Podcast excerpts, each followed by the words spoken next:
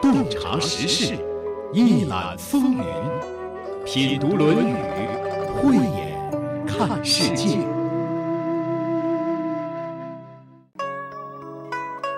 就像一千个人心中有一千个哈姆雷特一样，每个人心目当中的孔子也都不一样。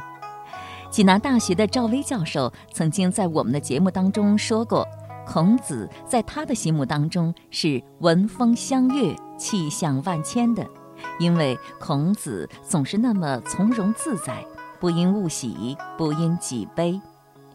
上海开放大学鲍鹏山教授在他的一篇讲稿当中说，孔子是一个有性情的圣人，满怀激情又一腔情深。前几天我采访了齐鲁师范学院教授曾凡朝先生，他的回答更接地气。他说，孔子是一个在苦难中开花的人。本期节目，我们将迎来一位新的嘉宾，他就是曾凡朝教授。曾凡朝，齐鲁师范学院教授，山东大学易学哲学博士。历史文化学院博士后，崇文国学经典普及文库编委，著有《易经注译》。第一次来到我们品读《论语》节目的嘉宾呢，都要回答这么三个问题，您也不例外。我们这三个问题是：第一个，孔子在你的心目当中是一个什么样的人？第二个，《论语》在你的心目当中是一部怎样的书？第三个就是《论语》带给了你什么？我不知道曾老师今天会给我们一个什么样的答案呢？在我的心目中呢，孔子是一个在苦难中开花的人。呃，一个是我们中华民族啊，历经了很多的苦难，今年恰好是中华人民共和国七十年大庆，我也就联想到了孔子。孔子呢，他本人从生到死，实质上经历了一次又一次的苦难。我们不是简单的想到了一种坎坷或者是苦难，实质上在另外一个方面，他还在开花。他的生命在开花，怎么在开花呢？第一，他很乐观，所以你在整个《论语》这部书中，你很少看到那种悲苦，你能看到的是什么呢？用四个字：乐以忘忧。这是孔子自己对自己的一个评价。他七天吃不上饭了，还能在那弹着琴唱着歌。孔子喜欢唱歌啊，对呀，他不光是在那个时候，实际上他小的时候三岁丧父，如果说在一个大家庭里边，父亲去世了，还有很多人的呵护。啊，也算幸福，但是呢，恰恰是他的母亲，呃，颜真在带着他到了现在的曲阜，那过去叫阙里，孤儿寡母啊，而且颜真在是非常年轻的，生他的时候不到二十岁，是吧？对对，不到二十岁，一个人带着孩子，对，一个人带着孩子到了另外一个陌生的地方。孔子童年的生活实在艰辛，如果放在今天，一定是在贫困线之下。需要政府补助救济的。孔子的母亲叫颜真在，父亲叫叔梁纥。颜真在生下他的时候才只有十七岁，孔子三岁的时候，父亲就去世了。颜真在是叔梁纥的妾，家庭关系比较复杂。丈夫去世之后，她也失去了庇护，一方面不愿意在那个家里过着不舒心的日子。更重要的是，想让孔子在更好的环境当中成长，受到更好的教育。于是，就一个人带着孩子来到了当时鲁国的国都曲阜。那时候，颜真在才只有二十岁，赖以为生的方式就是织布和耕种。一个单亲妈妈带着一个孩子生活在城市，那种艰辛可想而知。所以，孔子从小就知道在外面干点零活贴补家用。他干的是什么活呢？是吹鼓手，就是哪家死了人，他去当吹鼓手送葬，以此来换点干肉。那时候，孔子才只有十来岁。说到这儿，我想每个人都能够理解孔子童年的那种困苦。他母亲那种艰难，我想孔子的母亲在孔子小的时候，会不会每天以泪洗面呢？我们通过留下的一些资料能够看得出来，呃，虽然他很艰辛，嗯，但是呢，孔子的母亲又是一个伟大的母亲，这个母亲呢，她时时以她的父亲为榜样，因为她的父亲是一个勇士，是也是一个有身份的人，也是一个有贡献的人，所以呢，他给他希望。而且呢，他并不是说啊以泪洗面，让孔子觉得你看孩子啊，呃，咱家日子多苦啊，啊苦不堪言啊，而且苦的没有希望啊，呃苦的好像没有前途。他反而教育孩子，那就是说，呃你好好学习，天天向上，然后呢学以成人，不但成人，呃还要有成就，还要做出呃自己的一个功业。所以呢，呃孔子小的时候在他母亲的这个教育下呢，他学礼呀。就像很多人说的学无常识啊，能学的什么都学。呃，我记得我原来看过一个电视连续剧，嗯很老了，嗯那个里边就呈现了一些细节，就是孔子他母亲让孔子去到一个很有名望的人那里去学习，实际上人也不收他。请转告左太史，孔丘前来拜师求学。请把这些丝帛带给左太史。啊，你们等等，我进去看看。就说我不在家中，也不知何时回来。是，左太师不在家，你们先请回吧。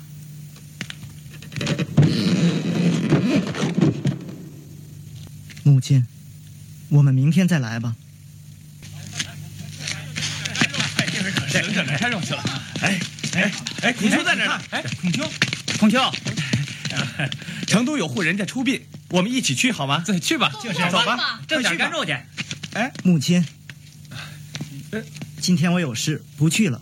就不去了。那就挣成干肉。好，那我们走了啊。那咱们走走，哎走，开走，挣点干肉，又有干肉。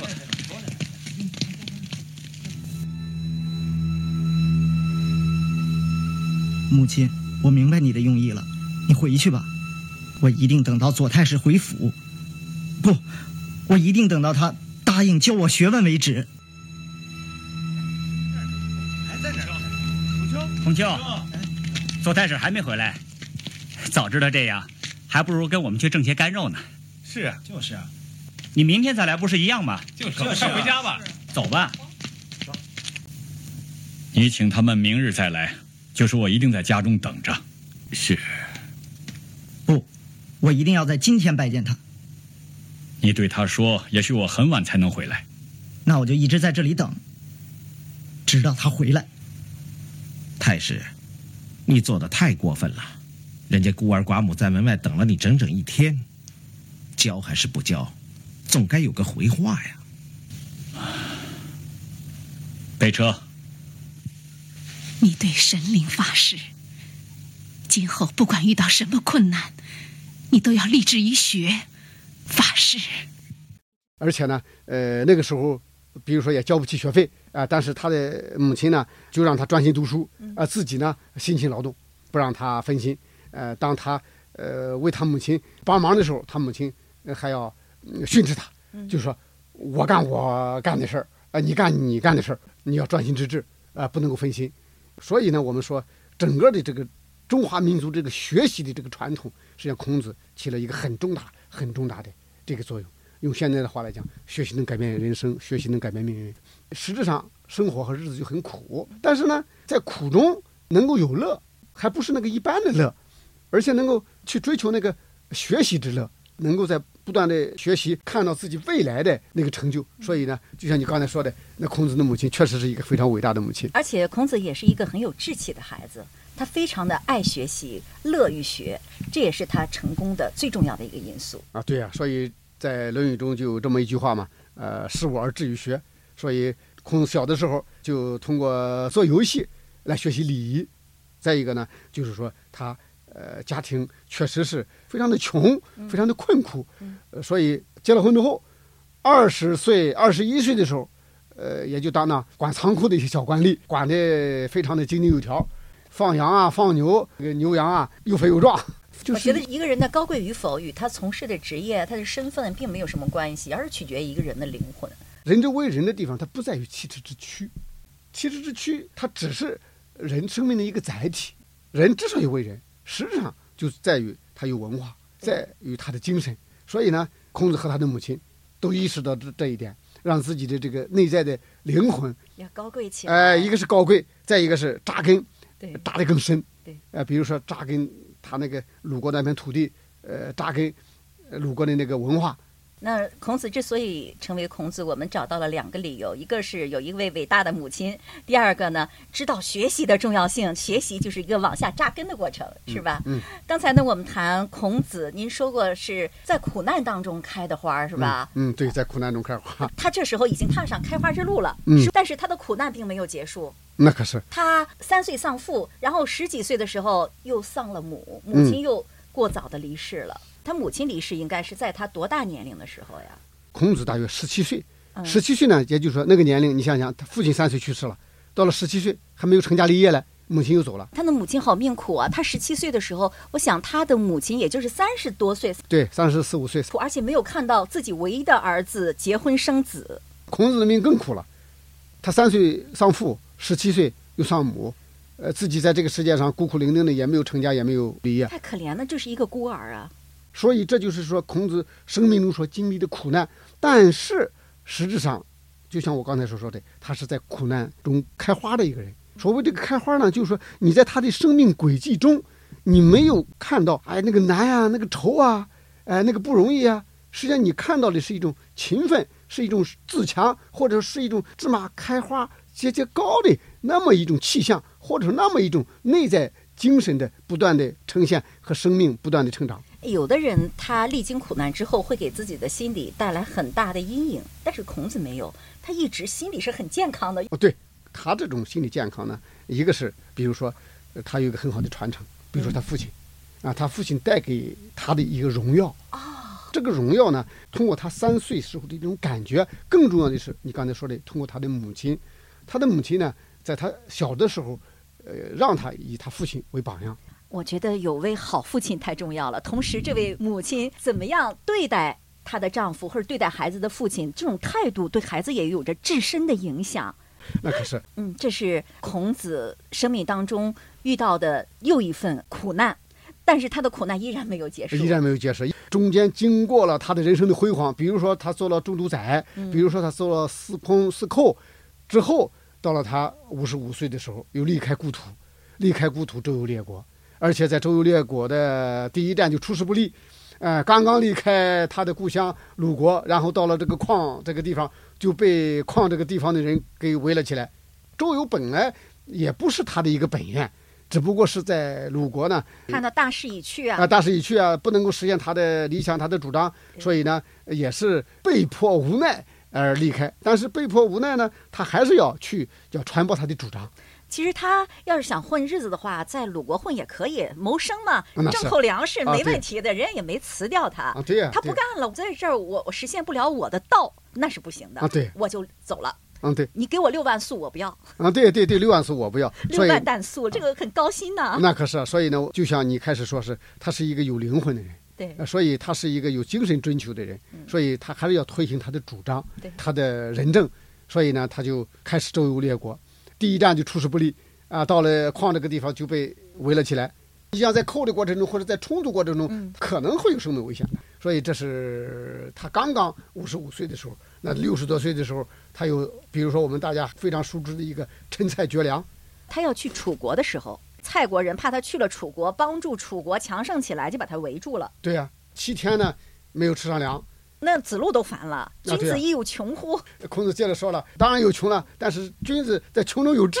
对，即使很穷，我不会做坏事儿啊。对对，小人就穷似烂矣。不做坏事，这是一个底线。核心问题，我又不做青云之志，我还有我的文化理想，我还有我的仁政抱负，我还要继续，不管遇到多大的苦难、多大的坎坷，我还要继续我往前走的路。到了楚国之后，似乎他也没有得到重用，人家还挺防着他的。那是啊，说他弟子太多了。呃，因为他的势力太大了，所以呢，还是没有用他。所以呢，他在这个整个的周游列国过程中，就像我们刚才说这个主题，呃，是在苦难中开花一样。包括他的妻子去世，实际上都是在他这个周游列国之中。他回到鲁国之后，似乎当了国家顾问了。啊，对，当了国家顾问，实际上还是没有受到重用。没有受到重用呢，但是呢，还是说出现了很多的苦难。你比如说，他的儿子去世，他的最最喜欢的学生颜回去世，还有和他一直在一起的那个子路。你想想，这都是白发人送黑发人啊。尤其是在偌大年纪的时候，在年近七十的时候，你像他大概回到鲁国的时候六十八了吧？呃，回到鲁国的时候六十八了，六十八岁以后又遭到了这么多的打击，情何以堪呢？那可是。但是呢，虽然是情何以堪，作为孔子来讲，他毕竟是孔子啊，他是一个有高贵灵魂的人，所以他还是在不断的开花。嗯，而且他的花呢，就是开在文化上，他就开始整理典籍，他就开始继续教授徒弟。这样的话呢，他开的这朵花呢，还非常的繁盛，而且不但照耀了中国，甚至还可以照耀世界。我想听到这儿，可能就会带给大家一种感觉。实际上，我们平常人和孔子也差不多呀，谁一辈子能一帆风顺啊？是吧？可不都是充满了曲折和坎坷吗？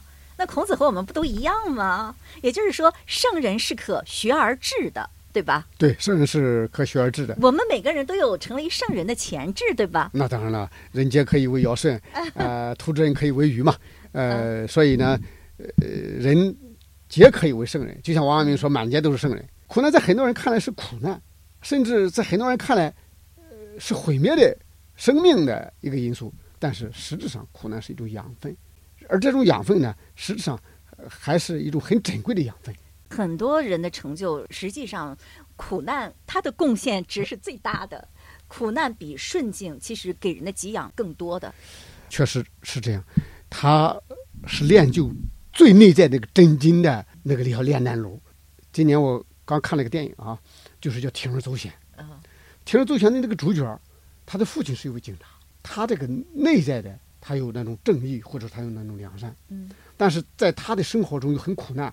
他自己是一个很普通的一个修理工，又染上了赌博，染上了赌博呢，又欠下了很多的赌债，哎，所以呢，他就去借钱，借钱呢，他铤而走险，和一个人合伙倒卖车，没想到在车后箱里边发现了一个被绑架的一个小女孩。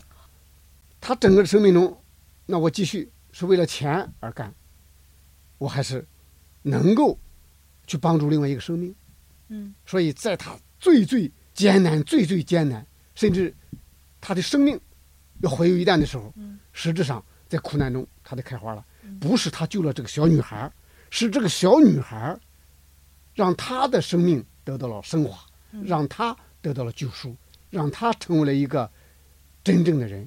那孔子之所以成为孔子，那他也要感谢这一系列人生旅程当中的苦难了。那当然了，他一定要感谢苦难。所以呢，我们每一个人遇到的苦难并不可怕，怕的是我们的生命缺乏和苦难一起生活，甚至要战胜苦难，从苦难中汲取营养的那种力量和智慧。是，到底你是站在了苦难之上呢，还是苦难把你吞噬了呢？我们把苦难当做我们生长的资源嗯啊，当做我们生命的养分就好了。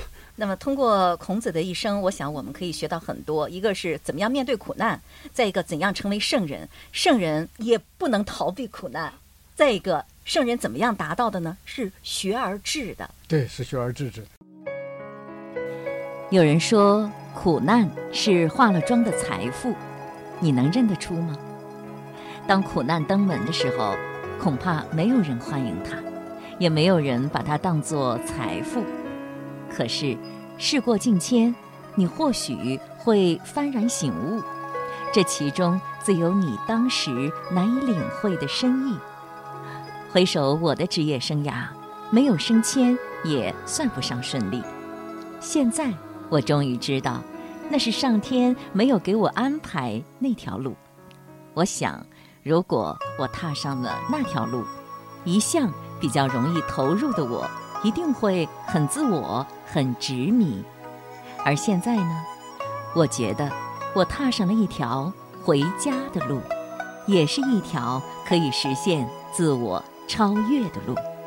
还没到家，还没起飞，可早就欢喜满怀了，因为前面是看得见的希望，身边是一路风光陪伴。生活总在以他的方式把最好的馈赠给我们，我们能够认得出、接得住吗？从古至今，生活都是充满了一种艰辛，就像历史的车轮滚滚向前，像生命一日一日、一月一月、一年一年，也应该是滚滚向前。但是呢，很多人自己缺乏了一种生命的一种力量，或者说缺乏了一种希望，然后呢，看似是被苦难压垮了，实际上是自身的生命之火自己熄灭了。这是你刚才说的一个问题。另外一个主线呢，那就是说，圣人可学而知之。嗯啊，每个人实质上都有想学的欲望，想学的冲动，也有那种学习的能力，但是能不能够，就像孔子所说的，呃，学而时习之，呃能不能够像孔子说的自己一样，发愤忘食，乐而忘忧，不知老之将至。那如果我们能够像孔子那样，那我们就可以通过学习和苦难共舞，我们就可以能够像孔子那样学而致胜。虽然不能够致胜，也像司马迁所说的“虽不能治，而心向往之”。哎，你看我们现在其实学习也挺用功的呀。高考，你看大家也不能说废寝忘食吧，嗯通宵达旦吧。嗯考研究生，图书馆里都嗯坐满了学生，很多人也在终生学习，怎么就没成为孔子呢？哎，实质上这是一个眼界的问题啊，因为我们现在这个学习通宵达旦，方法或者说是表现形式和孔子一样，孔子有一个理想，但是我们现在这个学习呢，比如说分儿分学生的命根儿，嗯，我们为了考试，但我们考完之后怎么办？考完试又忘了呀。你讲的什么来，曾老师？我不知道。对，所以呢，实质上，呃，我们在学习过程中，就像孔子所说的“事无立志”很重要，啊，事无立志，实质上还是说我们中国文化或者是孔子所给我们奠定的一个，就是说，一个是我们要成为一个什么样的人，什么样的人，那就是说要，呃，修身齐家治国平天下的人，我们要有一个大的志向，孔子就是因为有这样一个志向，再一个他所学的东西，用刚才您其实讲过，就是他学的是尧舜禹之道。对，他学的可能就是和我们现在学的不太一样哈，他学的东西好像是更接近道。一个是他学道，再一个他也学我们现在所学的算术这一套，乐射御对术数对对。所以呢，人家射箭也会，人家驾车也会，算不但术也会对，算术也会，这个书法也会，人唱家歌也会，唱歌也会，弹琴也会呃也会。所以用我们现在的话来讲，是一个全面发展的人，也是很好的一个素质教育啊。他也是一个素质教育的典范。嗯，所以我们现在如果能有一个志向，比如说成为一个高贵的人啊，有高贵灵魂的人，而且不只是说为了自己的一个小生活啊，我买个车，我买个房，而且呢，呃，我要为这个国家或者为这个民族或者为天下贡献我自己的智慧，贡献我自己的力量。那这样的话呢，我们在从小到大的这个学习中，学数学也好，学学英语也好，那我们可能就更有动力了。而且这个动力是源源不绝的，因为你买个车也好，买个房也好，其实那些小目标都很容易实现的。那实现了之后，就会呃觉得很空虚啊。而当我们有一个大的愿景的时候，这个愿望是不太容易实现的，它需要你不断的充实自己，不断的去学习，不断的去努力。这时候你的动力真的是源源不绝的。那当然了，当我们有一个大的志向，或者是不但有这个大的动力了，实际上我们的生命格局也就有一个大的格局，有一个大的格局，又有一个大的动力。用我们那个孔老夫子的话来讲，那就是自强不息了，能够效天法地，既能够做好自己，也能够去通过我们具体的从事的工作。孔子当时也礼乐射御书数嘛，我们在各行各业也会做出我们的贡献。好，在这方面，孔子给我们树立一个光辉的榜样，那是 让我们去学习和效法。这个榜样太光辉了。你这个谁，朱熹他们就说，啊，天不生仲尼，万古如长夜嘛，啊，所以他就是我们的太阳。所以，当你当任何一个人觉得自己的生活很黑暗、看不到希望的时候，要看一看孔子，看一看孔子的书，这时候他会把你的生活照亮的。对，他会点燃你心中的灯。